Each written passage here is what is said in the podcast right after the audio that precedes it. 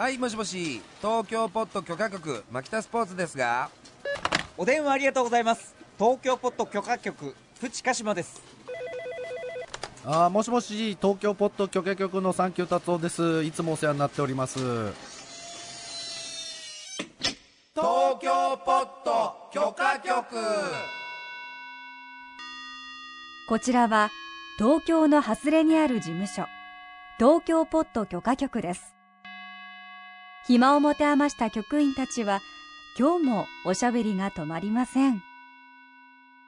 さあどんな話が飛び出すのでしょうか？ちょっと覗いてみましょう、あんまり自分でこうどう言い表していいかわからないようなことがあって、ちょっと相談していい、こういうことってないかなっていうのがあってね、いろんなジャンルで大切にされて大事にされてきている価値観というか、そういうものってあるよねって話なんだけど、まあ、例えば俺あの数年前になりますけど文学界という、あの文芸誌で、えっと、小説の連載してたんですよ。してましたね。うん、で、あの俺としては自分のアイデンティティとしてはねお笑いやったり音楽やったりとかっていうことがあってまあジャンルの移動してまあそんなもう文芸誌のねあのものすごいなんか価値が高いところで書かせてもらったわけだけど、なんか書いたり、そこでいろいろ読んだり、していく中でちょっと気が付いたことがあって、例えばそういう文学とか文芸の中でこう尊ばれてるというか、尊いものとされてる価値観っていうのはやっぱあるなってちょっと横から入っただけにちょっと気が付いたんですよ。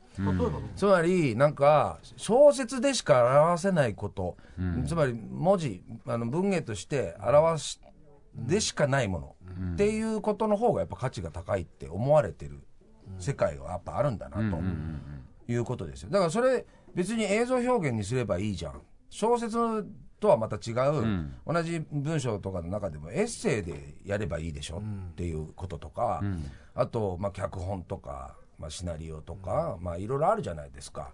同じものの中でもその小説でしかないものとそうではないものもあって、で、うん、これぞ小説であるというか、これ、まあ俺、あんまり詳しくはわからないけど、自分で読み比べたり、いろいろこう、自分なりにこう研究する中で、あ、そういうことかとか、思うことがあって。で、もう一個自分の方で思ったことは、そういえばお笑いにもなんかそういう価値観ってあるなとかと思っ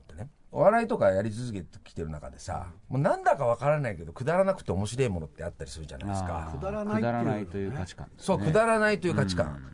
結構それ、お笑い芸人って大事にしてたりとか芸人の中では結構高い価値観あるじゃないね。うんそうそう。だけど、一般の人たちを普通にライブで見たときに、その本当にくだらなくてバカバカしいものというものよりも、もっとなんかよくできたものとか、の方が喜ばれたりとかそうなんだよなで、これって何なのかなとかって思った。錦鯉の m 1の「Life is Beautiful」なんてもう本当くだらなくて最高じゃないですか。うんでもあれがこうねうん。うん。いいものを美談に変換されると。ああ、そうだね。誤読。されてるっていうか、もう誤読も誤読でもう気持ち悪いぐらい誤読されるでしょ？でそういうのが流通しああれもそうか。うん。そうか、誤読されてってんだな。当の錦鯉はは？みたいな感じだと思うんですよ。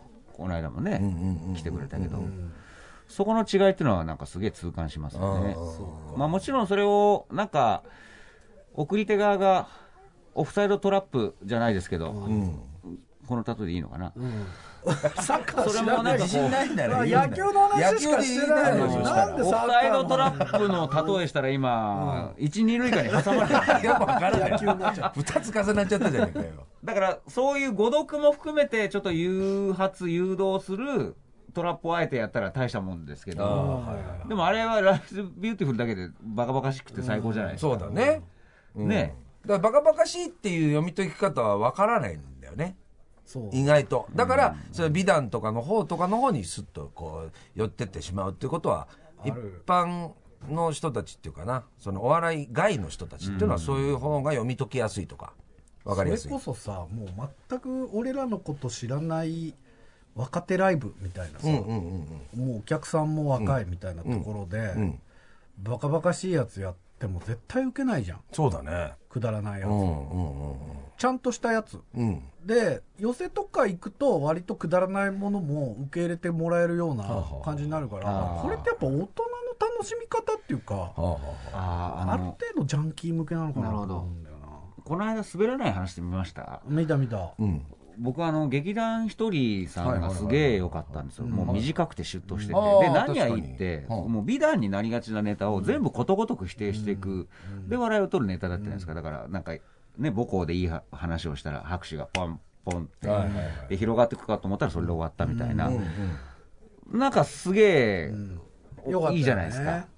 実際あの人の撮ったほら映画「浅草キッド」だって、なんかこのままでいいんだけど、必ずあの捨て台詞というか、ちょっとそういう笑いを必ずシーンの、うん。そこがなんかやっぱ共通してていいなと思って、だそこですよね、だからくだら必ずくだらないに変換してくれるじゃないですか、そこは見てて面白いなと思ったんですよ俺改めて。時にあの、劇団一人のシュッとした話もすごい面白くて、オチが綺麗で分かりやすいっていうのもすごい思ったけど、えっと、振りがあってオチがあるっていうことでいうと、すごいなんとか、よくできた感じによく見えたんです、でそれもすごいと思ったんだけど、もう一方で俺あの澤部君がしてた話っていうのが気になって、澤部君がしてた話ってそんなに分かりやすいオチとかじゃないような感じだったんだけど、何かまあ彼の持ってる存在感とかキャラクターっていうものが、まあ、浸透している前提だと思うんだけれど、特にそんなにここが面白いっていう感じじゃないような感じの面白さやったから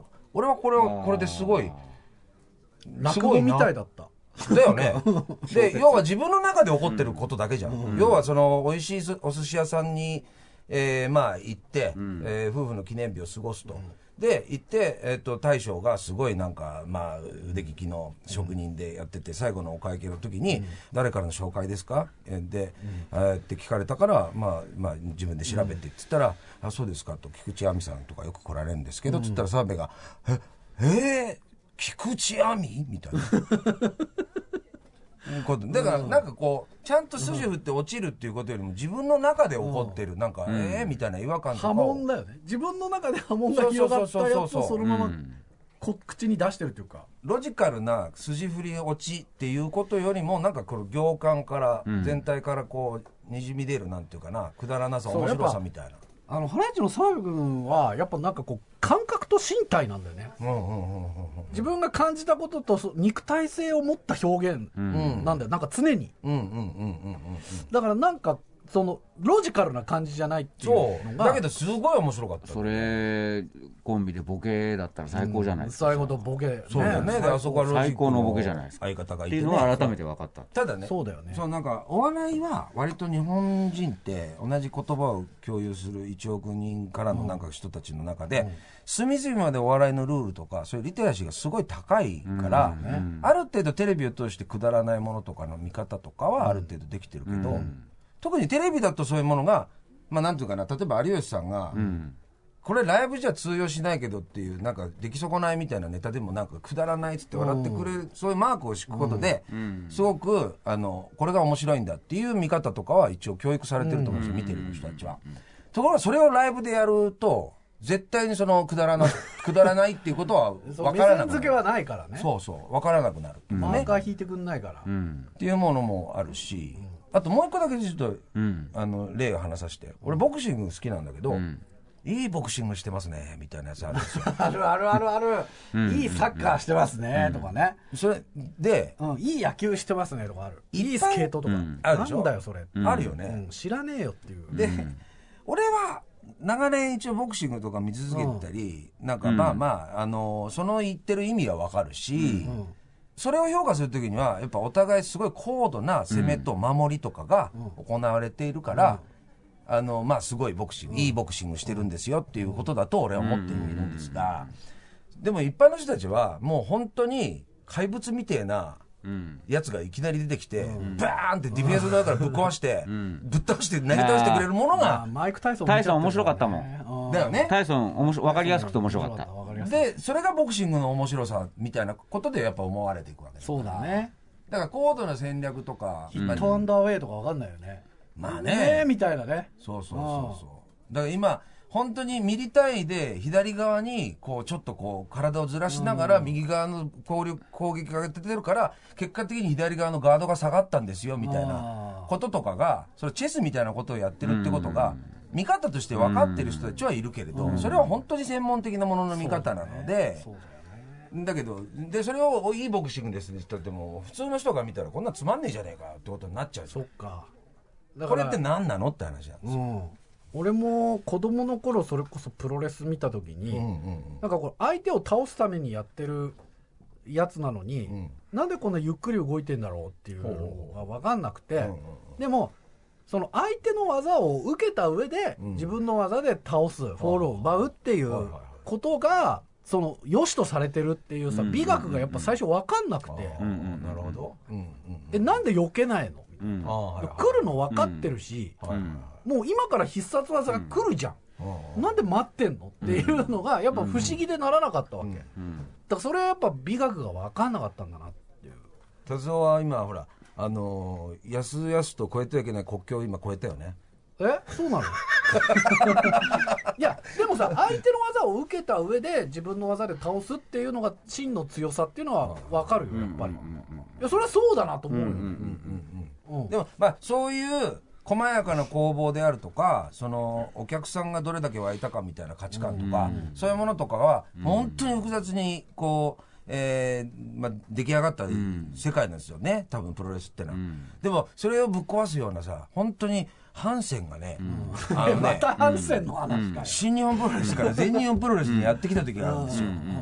この時の衝撃っていうのは本当に忘れる。今見ても俺は胸熱になって涙を流しながら見るんです すぐ泣けるジャパンね、うん。本当にすごい、もうなんつうかな、もうパワーで、一人歩きしちゃうんだよね。そう。うん。ああいう瞬間やっぱ見てるから、なんかそういう、なんかこれぞすごいプロレスとかっていうものではないもので、凌駕された瞬間っていうのもあるから、それも忘れられないから、それが素人目線だというならば、俺はそういうすごい素人目線は、あのあの時にもらったものはすごい覚えてはいる。え鹿島さんはそういつ頃その見方が分かった見方っていうか分かんないけどいやー、受けてからもう、苦闘してましたね。苦闘してた。世の中と戦ってました、やっぱり。え え。猪木さんがプロレスに市民権をって、市民権ってなんだろうってまず思いましたね。市民権、うん。でな、なんでこんな戦ってんだと。うん。そしたらどうやらそういうふうに、こうね、偏見というか、あるらしいと。そそれさネットがない時代なんなんだったのやっぱ雑誌、雑誌とか、こう、ずっと限りある情報をこうね、うん面白いジャンルじゃないですか、同じものを見てても全然評価が違う、だからこそその雑誌によって書き方だから読み比べですよね、読み比べの元祖ですよ、そこ、でどうやらなんか戦ってるらしいっていう、で自分のな中でやっぱりそういう見方があるんじゃないかとか、論理論武装ですよね、それをずっとややって、でまあ最終的に簡単なところに戻ってだから達夫さっき言ってたようなことですよね、に戻りましたけどね。うん。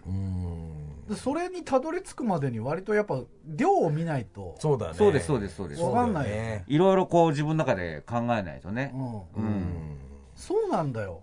いろいろ考える時間がない人はパッと見で判断しちゃうから、うん。うんうんうんなんだこのゆっくりやってんのはってはいはいはいなっちゃうと思うし。小説だったらやっぱそあらすじ面白くねえよみたいな。はいはいはいはかいつまんで教えてくれよって。なるじゃん何でも、うんそういうことだよね、映画でもほら、なんていうのかな、あのー筋が面白いとか。うん。でも、映像でなん、えー映像でしかできないセリフで表せるんだったらセリフでやればいいわけでっていう話あるじゃないですか。だけど、これはもう映像表現でしかもうないものっていうかな。で、一枚の絵だけで訴えかけてくるものとか、なんか目が気持ちいいとか、そういうものは映像美としての純度は高く、ん。ただ一般的にはわからない。うん一般的には話の筋が面白くて、ん。いろいろ展開がある方が面白いとされているとかさ。そうなんだよね。っていうのはそういうセンスを獲得できるのはある程度映画とか見込んだ人間じゃないとわからないとかっていうこと。うん。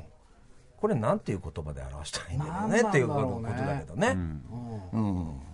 なんか達夫が以前言ってたやつでさ、えっと芥川龍之介と、うん。えー誰かがこう島村宝月ね。プラプロット論争ね、まあ、あの谷崎潤一郎とか。あ谷崎潤一郎となんか言い争いしてたんでしょ、そうそう昔そうプロット論争ね。あらすじが面白いのが小説だって言うと、いやあらすじじゃないのが小説なんだっていう。ほうほうほうほうほうああそれはだから論争になるるほどの昔からそういう議論があったわけだ。ままあ、日本文学史上だとやっぱその2人の議論は決定的ですよね、うんうんうんうんうん。だからまあ例えばねその同じものを見てても描写の仕方が違うのが、うんうんその小説のうん。小説たるゆえんだから、うんうんうんまあ例えば羅生門とかでもね、うんうんうん。あの一番最後下人の行方は誰も知らないで終わらせるのが小説だから。はあ。とかメロスだったら、うん。メロスは激怒したから始まってるのに、最後勇者はひどく赤面したでなんでメロスって言わないのっていう。あそこがでも文芸たるゆえんでやっぱ最後引きのカメラで終わるっていう技術がそこに入ってるわけよ、うん。だなんかそれは文字で表してるわけな。そうそうそうそうそう。そう、おおとかまあ漱石とかだったら、まあ、やっぱリズム感が良かったりするしさ、うん。おおおそのうちに働けば角が立つとかね、おお気持ちいい。うん。気持ちいいんだよ。気持ちいいね。老政の道をそうそう気持ちいいな。白薬祭永天保の罰ね若くしてなおか法律られもう中島敦の三月期だってそうよね。漢文の素養があって漢文の気持ちよさ。はあ。で七五調の気持ちよさうん全部詰まってるけどいやなんかあの虎になっちゃう話でしょってなったらもう終わりだからあーもさうななまとめだそれ。そうそうそうそうまとめ。ダメなまとめだそれ。あらすじはさなんかあらすじでまた別じゃん。おで落語とかもそう極まってるからさうん。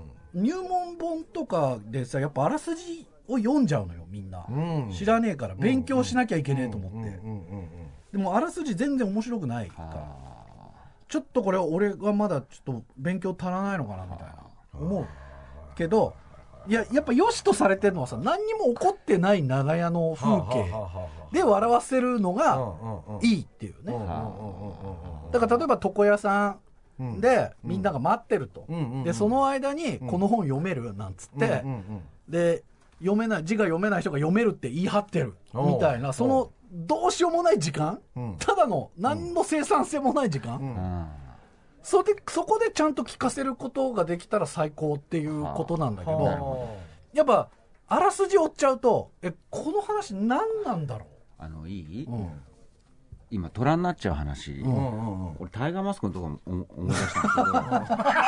あのでもでもそういうことなんですよ、うん。これ真面目な話、うん。その初代タイガーマスクってうん。本当はあの佐山さんってめちゃくちゃ格闘技のセンスの塊で、ずっと格闘技を、うん。今のこの総合格闘技って概念がない時ですよ、ねやりたいやりたい。ただ才能がありすぎて、お前タイガーマスクになれっつって、いや俺格闘技やりたいのにまあでも猪木さんが言うから、ってやったらもうそれもめちゃくちゃうまいんですよそういう苦悩を分かった上で改めてあの試合を見るともうたまんないよね。でもそういうことなんじゃないの？あなんか見る楽しみーそうだね。見る楽しみっってそうだね。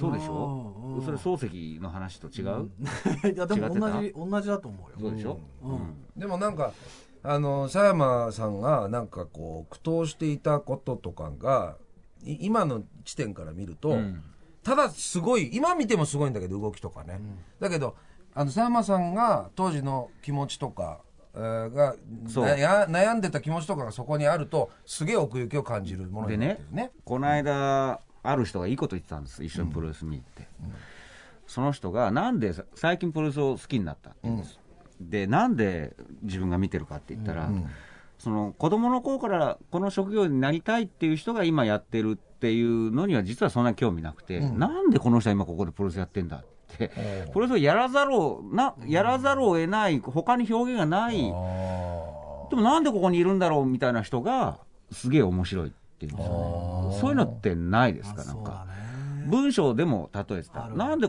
あの最初から小説家とかコラムニストになりたいっていう人の文章より、この人はこれたまたまなんかもう小説とか、コラム書かざるを得ない人の文章の方が魅力があるって言ってて。ああそれはわかるな。多分今の話に通じると思うんです。うん。なんか、かそういう、なんかよくわかんない衝動みたいなのを、なんかこう、見る側は好きじゃないですか。ああ最初から100点取って、ちゃんとこの場にいる人より、なんか知らねえけど、この場にいるんだよなっていう人の方が。うん。そうなんだよね。うん。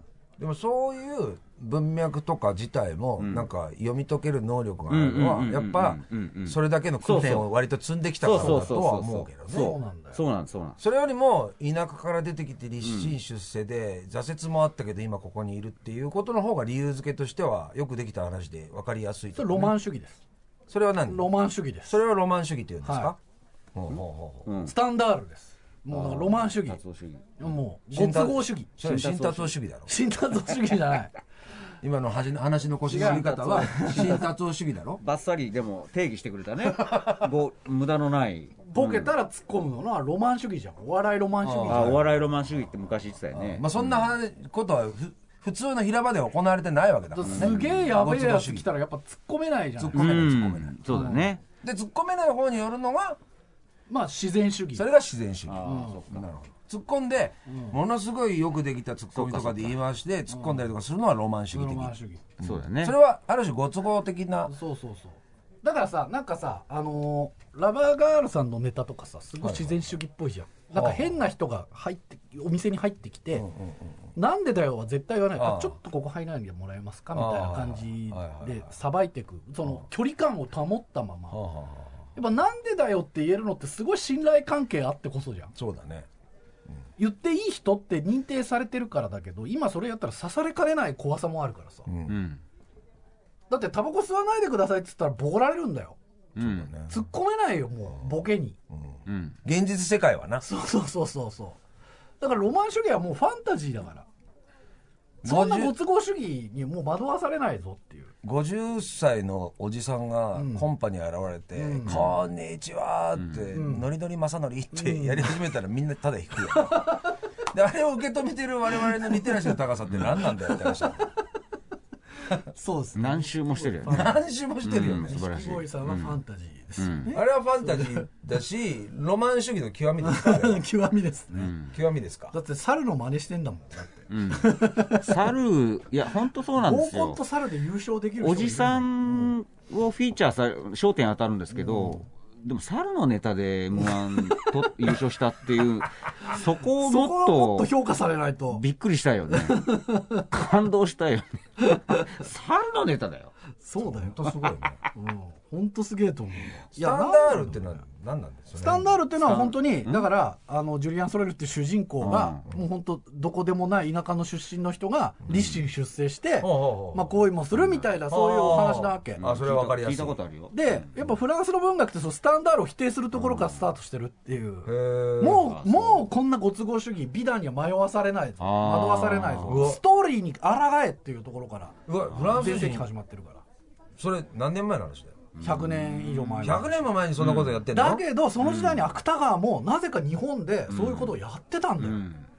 それでやべえっていう話なのよ。芥川やべえ。要はだから山梨落ちなしみたいな世界だったってこと？あ芥川違う山梨県の話かと思った。山梨は山だらけです。起伏だらけです。ロマン主義。山という振りがあって谷というオチがある、隠し湯もあるし、うん。そこには里があり文化がある。富士急ハイランドなくてもそうだもんね。山あって谷あってね、う ん言うな言うな、うん。そうなのよ、いやだからなんかねそういうでもそれでもやっぱ相変わらず小説とか流行るものってあらあらすじがさ結構やっぱ分かりやすいっていうか恋人が死ぬやつとかさ、うん。やっぱ流行るじゃん。恋人が死ぬやつなんかよくやってるよね予告編で。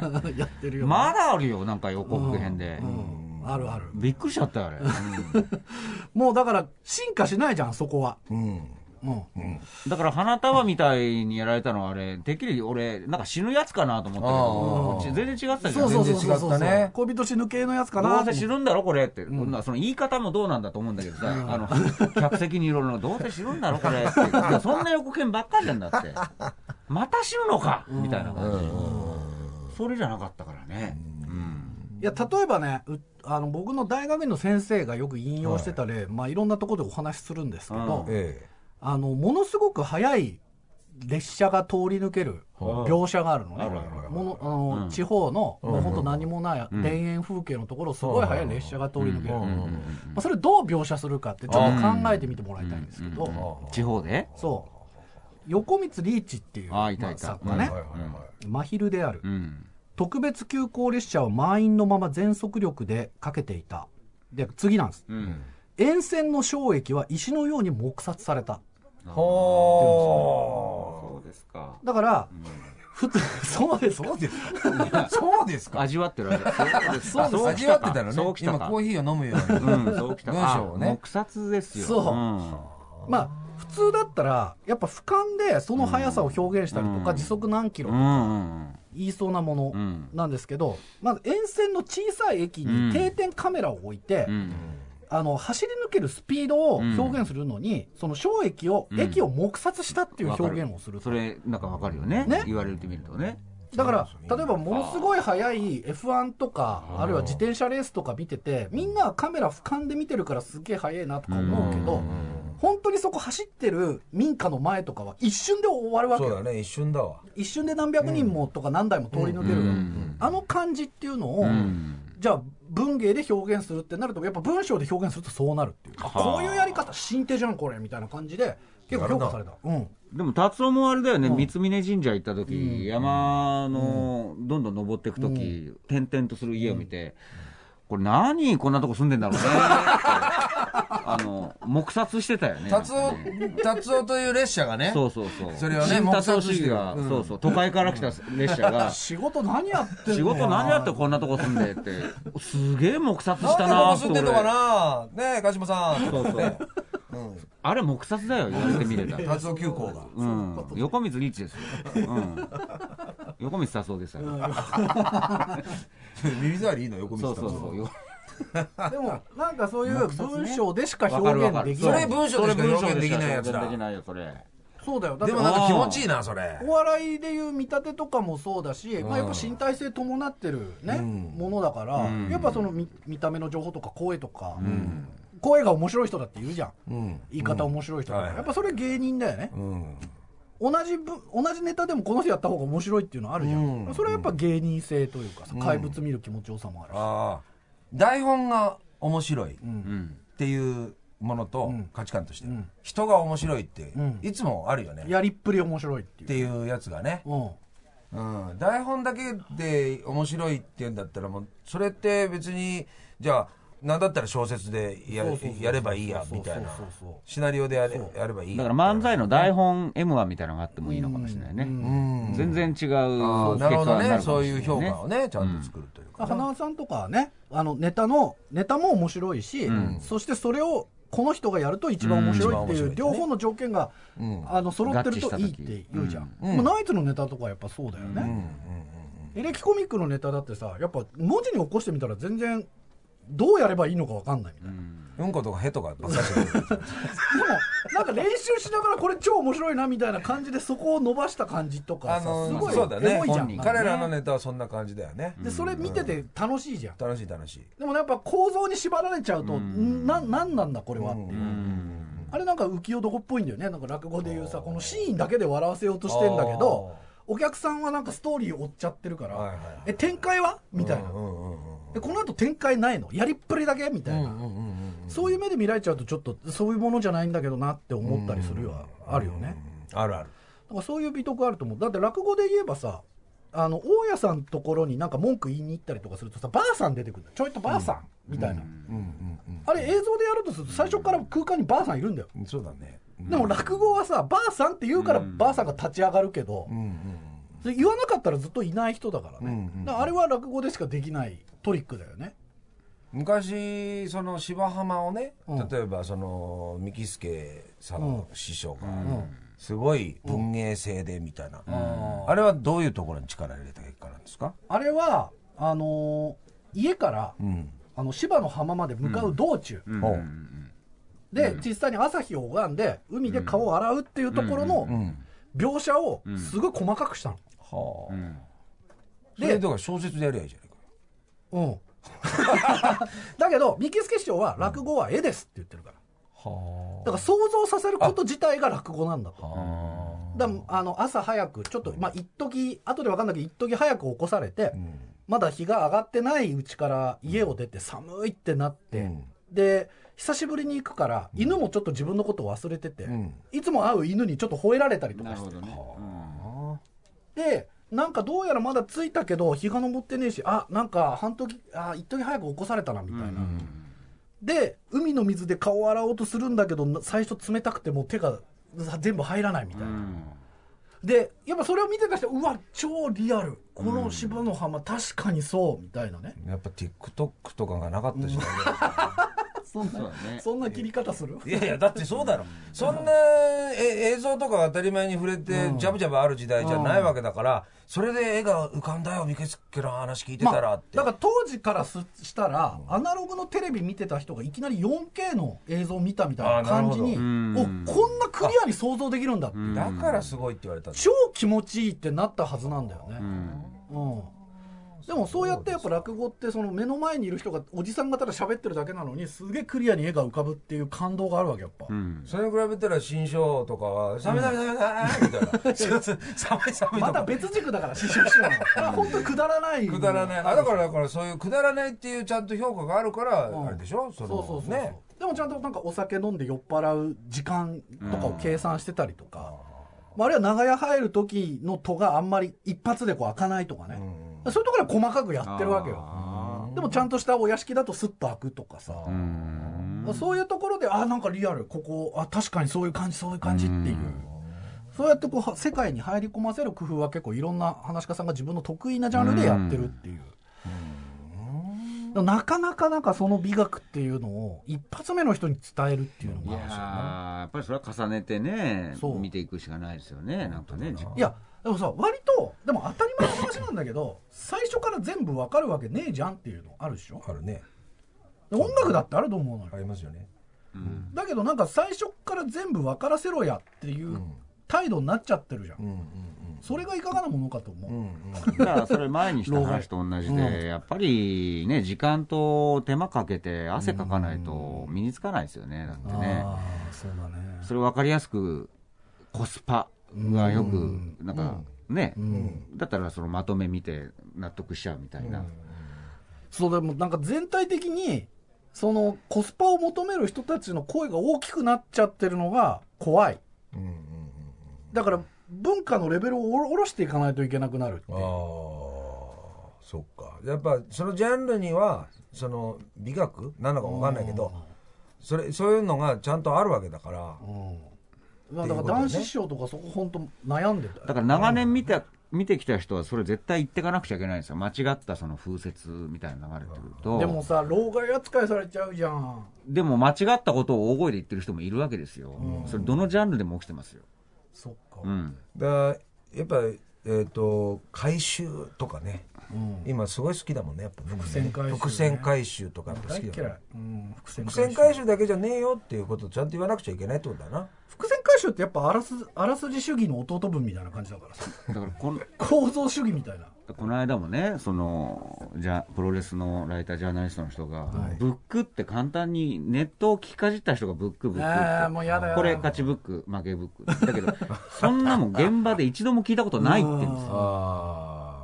あだけどそれを聞かじると、これ、ブックを、あの、飲んでとか、平気で今、もう嫌だな嫌だなと思ってたら、ダメなんですよ、やっぱり。そ、そんなんないよっていうのを言っていかなくちゃいけないみたいなことをおっしゃってた。ああそっかないんだから、そんなの現場で。聞いたことないって言うんですから、だって。ジャンルのアイデンティティっていうのはねなんて言葉を当てはめればいいのかであとそれにたどり着くまでにやっぱそのいろいろ見なきゃ見なきゃ近道はないんだってないですよ。ことなんだよね。今日はジャンル美学論。東京ポット許可局。TBS ラジオキーステーションにマキタスポーツプチカシマサンキュー達夫でお送りしています